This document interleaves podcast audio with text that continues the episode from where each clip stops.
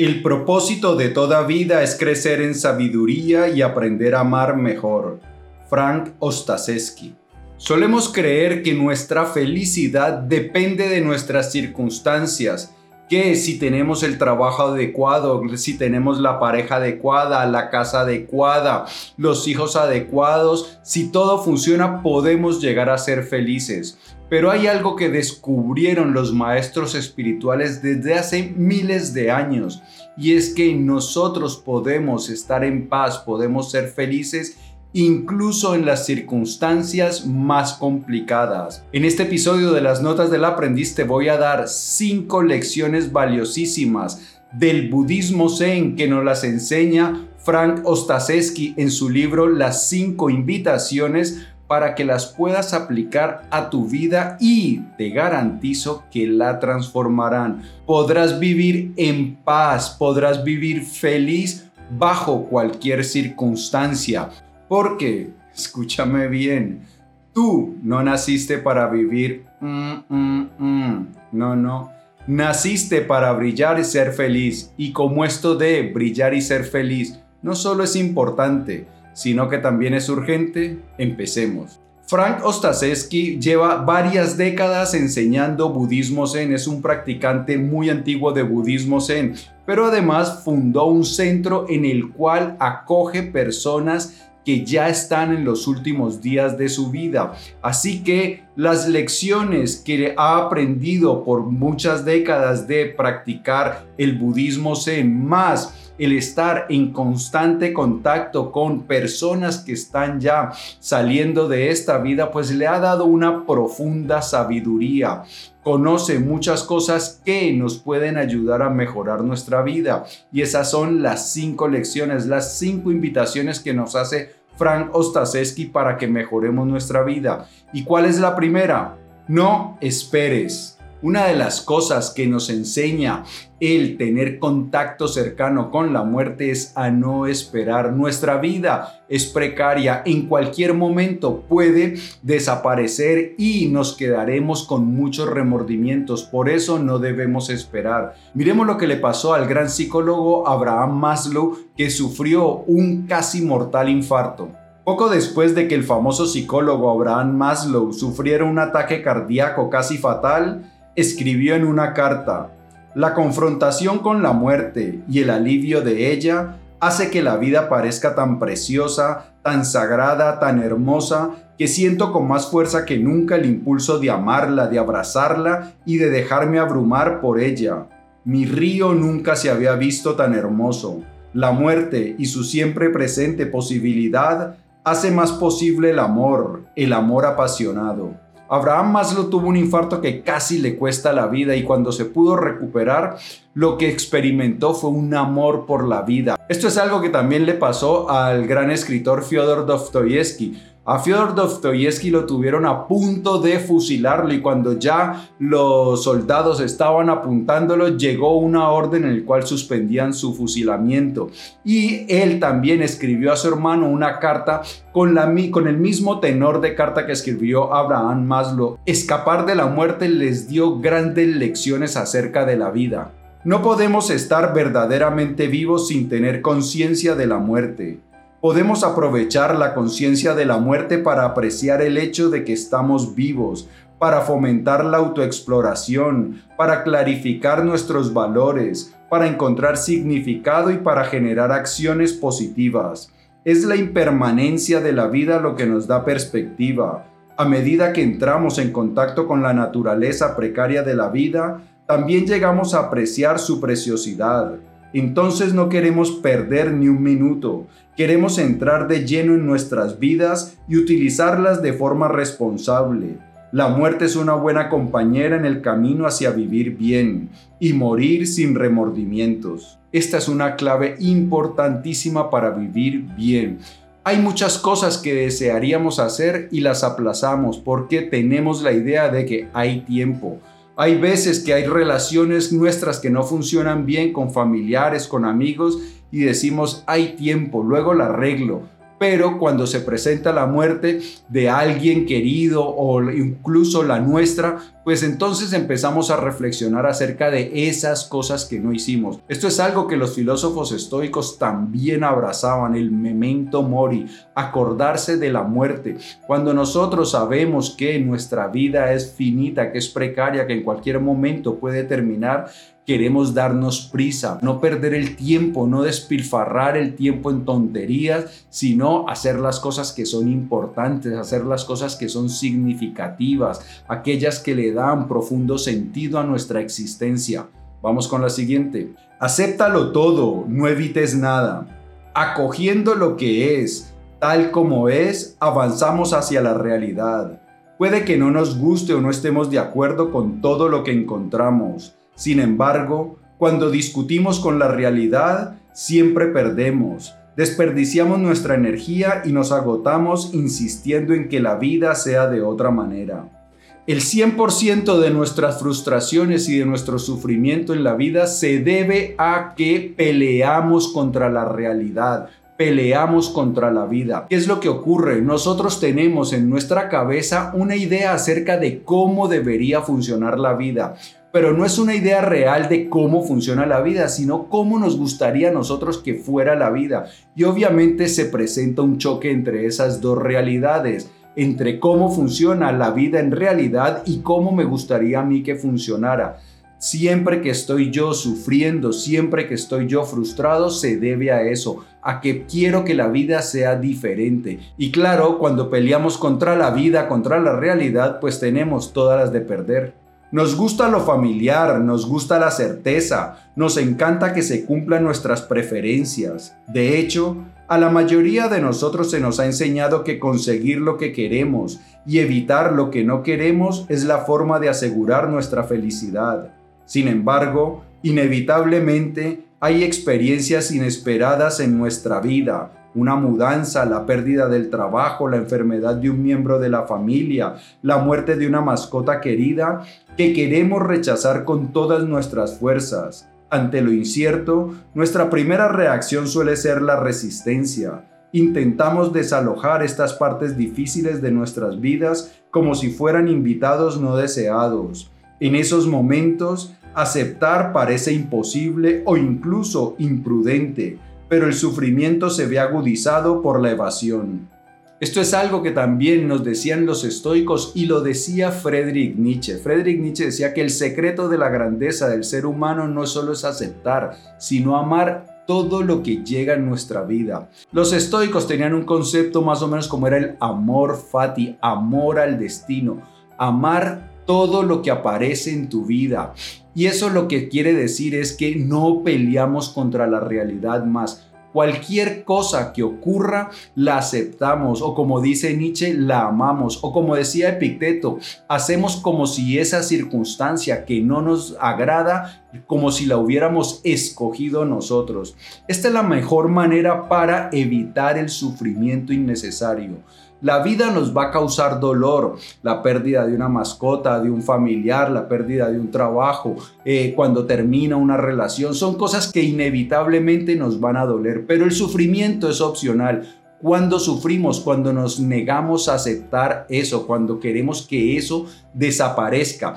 Y ese rechazo es lo que magnifica el sufrimiento. Cuando nosotros, por el contrario, aceptamos lo que ya llegó a nuestra vida y además, si lo miramos bien, es lo más sabio, porque ya está ya llegó, es una circunstancia que no va a cambiar, está presente en nuestras vidas. Si la rechazamos, pues vamos, esa resistencia va a generar más sufrimiento.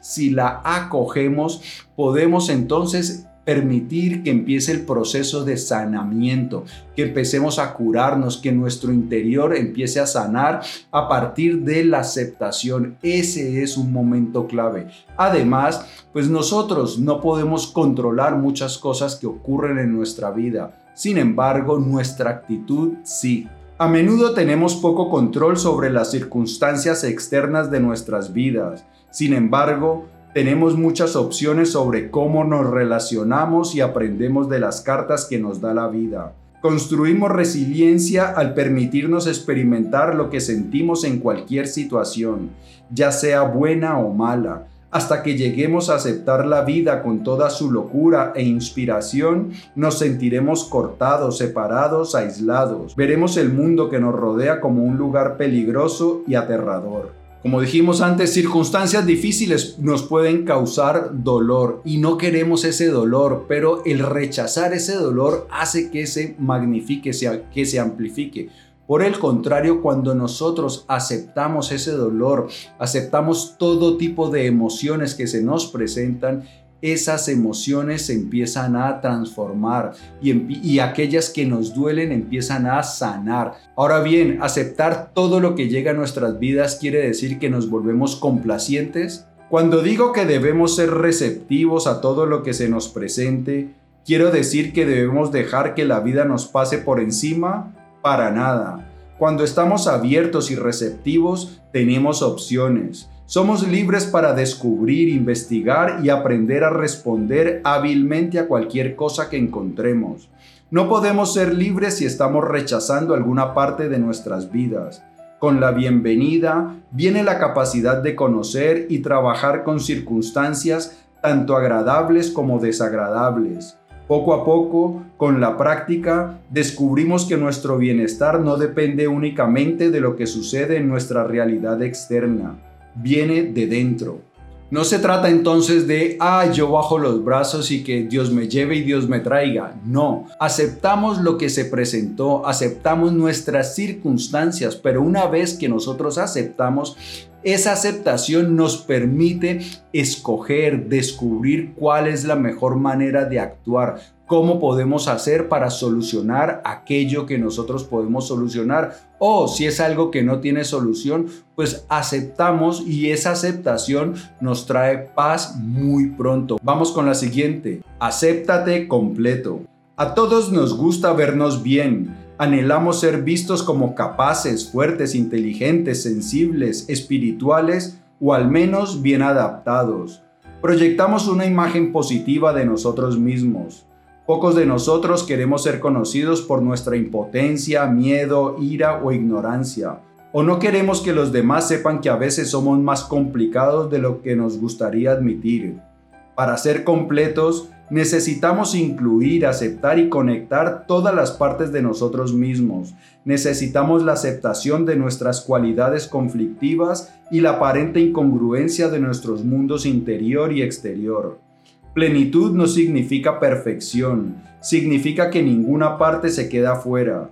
Estoy de acuerdo con el poeta E. E. Cummings, quien escribió, se necesita coraje para crecer y convertirse en quien realmente eres. Esto nos recuerda del concepto de Carl Jung de la sombra. Para Carl Jung la sombra era aquellas cualidades negativas que nosotros nos negábamos a aceptar. Y claro, nos negamos a aceptar esas cualidades. No queremos que estén dentro de nosotros pero ahí permanecen. Y resulta que, como decía Carl Jung, cuando nosotros observamos, cuando damos luz a esas partes oscuras en nuestro interior, cuando las aceptamos, es cuando empiezan a perder control sobre nosotros. Las partes oscuras nuestras, aquellas partes que nos, nos, negamos a aceptar, nos manejan a nosotros sin darnos cuenta mientras no les demos luz, mientras no las observemos y mientras no las acojamos. A eso se refiere Frank Ostaseski, a aceptar esas partes conflictivas de nuestra naturaleza.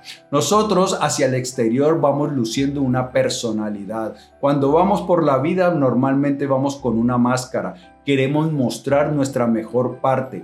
Pero esas otras partes, si a nosotros no las observamos, si no las acogemos, terminan haciéndonos daño. Entonces lo mejor es aceptarnos. Cuando lo hacemos, adquirimos gran fuerza y gran sabiduría. Continuemos. Encuentra un lugar de descanso en medio de las cosas. A menudo pensamos en el descanso como algo que nos llegará cuando todo lo demás en nuestra vida esté completo al final del día, cuando nos bañamos, una vez que nos vayamos de vacaciones o terminemos todas nuestras listas de tareas pendientes. Imaginamos que solo podemos encontrar descanso cambiando nuestras circunstancias. Sin embargo, podemos encontrar un lugar de descanso dentro de nosotros, sin tener que alterar las condiciones de nuestra vida. Este lugar de descanso está siempre disponible para nosotros, Solo tenemos que volvernos hacia Él. Se experimenta cuando prestamos toda nuestra atención, sin distracciones, a este momento, a esta actividad. Mediante la práctica sincera, después de algún tiempo, podemos llegar a conocer esta espaciosidad como una parte siempre presente en nuestras vidas. Se manifiesta como un aspecto nuestro que nunca está enfermo, que no nace y no muere. A esto es lo que se refiere es a nuestra conciencia, a nuestra alma y cómo podemos conocer esa espaciosidad, la fortaleza de nuestra alma, que entre otras cosas los estoicos le llamaban la fortaleza interior. Dentro de nosotros existe un lugar que siempre está en calma, que no importa cuáles sean nuestras circunstancias, pueden ser las circunstancias más horribles, más desafiantes, que siempre en nuestro interior hay un lugar de paz, un lugar donde encontramos serenidad. ¿Y qué es lo que ocurre? ¿Cómo conectamos con eso? a través de la atención plena. Cuando nosotros empezamos a desarrollar el hábito de estar en el momento presente, es cuando empezamos a conectar con ese espacio amplio y tranquilo que siempre hay en nuestro interior. Y entre otras cosas, en mi curso La sabiduría del bienestar, enseño todas las prácticas paso a paso. Es un curso de 10 pasos para disfrutar de bienestar emocional incluso en medio de las circunstancias más complicadas. Porque la felicidad, la calma, la ataraxia es algo que nos pertenece, es algo que nosotros tenemos en nuestra vida y que solo debemos descubrirlo. Debemos eliminar las cosas que nos alejan de esa calma que está en nuestro interior y aprender a conectar con ella. En la sabiduría del bienestar aprenderás exactamente cómo hacer eso y transformar nuestra vida. Cuanto más profundizamos dentro de nosotros mismos, más expansivos nos volvemos la creciente estabilidad de la atención plena nos predispone a ir más allá de la superficialidad, a penetrar en la experiencia e investigarla para tener una comprensión más profunda. Gradualmente comenzamos a comprender por qué surgieron estos pensamientos, sentimientos y emociones en primer lugar. Pero la atención plena no es solo mirar hacia adentro, puede guiar nuestras acciones externas, la comprensión clara ilumina cómo nuestra relación con nuestra experiencia puede causar sufrimiento o cultivar la sabiduría. Esto nos permite fomentar una respuesta diferente y más útil la próxima vez que nos encontremos con una situación, una persona o un pensamiento desafiante. Nos ayuda a mantener la calma y los pies en la tierra cuando estamos en medio de una discusión con un hijo, un vecino, un jefe o una pareja cuando nos enfrentamos a la enfermedad, cuando nos enfrentamos a la pérdida. Podemos recurrir a nuestra tranquilidad cultivada y acceder a un guía interior más sabio. Cuando nosotros aprendemos a conectar con nuestro interior, ahí hay una fuente de enorme sabiduría, Primero porque eliminamos toda la tontería del ego y de la mente que no hacen sino causarnos problemas. Cuando nosotros profundizamos más, entonces vemos que ese ego y esas tonterías que nos dicen la mente son innecesarias y poco a poco se van desvaneciendo de nuestra vida y conectamos con esa fuente de sabiduría que ya está en nuestro interior y que nos va a permitir guiar nuestra vida de una manera mucho más sabia. Cultiva una actitud de no lo sé. ¿Por qué debemos parecer ignorantes? Esta no es una invitación para dejar a un lado el conocimiento. La mente que no sabe se caracteriza por la curiosidad, la sorpresa y el asombro. Es receptiva, lista para acoger cualquier cosa que se presente tal como es. Por lo general, se piensa en la ignorancia como la ausencia de información, el desconocimiento, Lamentablemente es más que simplemente no saber. A menudo significa que sabemos algo, pero que no es lo correcto. La ignorancia es una percepción errónea. Esto es algo que también ocurre. Nuestra mente está llena de ideas erróneas. Muchas veces cuando nosotros íbamos creciendo, las personas que nos educaban pues tenían ideas erróneas y entonces esas ideas nosotros las absorbimos y todavía como no las hemos cuestionado, pues seguimos pensando que son reales. Y lo que ocurre es que nosotros tenemos la tendencia a actuar en piloto automático, a pensar que ya sabemos todo, que es muy fácil. Yo me acuerdo dolorosamente que ese era mi caso. Yo pensaba que saber cómo vivir era muy fácil y que yo tenía ya todas las respuestas. Y resulta que no, mi vida iba bastante a trompicones hasta que me di cuenta que la forma como yo pensaba que se debía vivir era estaba completamente equivocada. Y entonces empecé a explorar con curiosidad qué nos dicen los grandes maestros acerca de cómo vivir y ya eso me dio unas ideas mucho más claras para transformar mi vida. Cuando nosotros pensamos que nos las sabemos todas, pues eso hace que nuestra mente esté cerrada y que no aprendamos nada. Podemos superar la inercia de estos patrones al volvernos conscientes de nuestros puntos de vista y creencias. Al hacerlo, tomamos una decisión consciente de cuestionar esas tendencias habituales. Los puntos de vista y los hábitos fijos silencian nuestras mentes y nos inclinan hacia la vida en piloto automático. Las preguntas abren nuestra mente y expresan el dinamismo del ser humano. Una buena pregunta tiene corazón, surge de un profundo amor por descubrir lo que es verdad. Nunca sabremos quiénes somos y por qué estamos aquí si no hacemos las preguntas incómodas. La mayoría de nosotros elegimos la comodidad sobre la verdad, pero cuando lo piensas, no crecemos ni nos transformamos en nuestras zonas de confort. Crecemos cuando nos damos cuenta de que ya no podemos controlar todas las condiciones de nuestras vidas y, por lo tanto, tenemos el desafío de cambiarnos a nosotros mismos. Cuando liberamos nuestro apego a lo que solía ser y nuestro anhelo por lo que creemos que debería ser, somos libres para abrazar la verdad de lo que es en este momento. La mente de no saber no está limitada por agendas, roles y expectativas. Es libre para descubrir. Cuando estamos llenos de conocimiento, cuando nuestras mentes han tomado una decisión, nuestra visión se estrecha, oscurece nuestra capacidad de ver el panorama completo y limita nuestra capacidad de actuar. Solo vemos lo que nuestro saber nos permite ver. La persona sabia es a la vez compasiva y humilde y sabe que no sabe. Es la mente de principiante de la que habló el maestro Zen Suzuki Roshi cuando dijo, en la mente del principiante hay muchas posibilidades, pero en la del experto hay pocas. A nosotros no nos gusta admitir que no sabemos y muchas veces por no admitirlo, pues vamos dando opiniones que carecen de fundamento, que son disparatadas. Por eso cuando cultivamos una mente que dice no lo sé, pues entonces lo que estamos es cultivando la curiosidad y es una forma de adquirir sabiduría. ¿Por qué? Pues porque cuando no sabemos entonces queremos saber, queremos aprender y en todo momento entonces estamos adquiriendo nuevo conocimiento. Por el contrario, cuando nos las damos de que, ah, yo ya sé, entonces nos cerramos a otras ideas y quedamos encerrados, encasillados en ese conocimiento que muchas veces es falso, que muchas veces no nos sirve para nada. Por eso debemos acostumbrarnos a no lo sé. Esa es una forma de liberarnos y de adquirir verdadera sabiduría.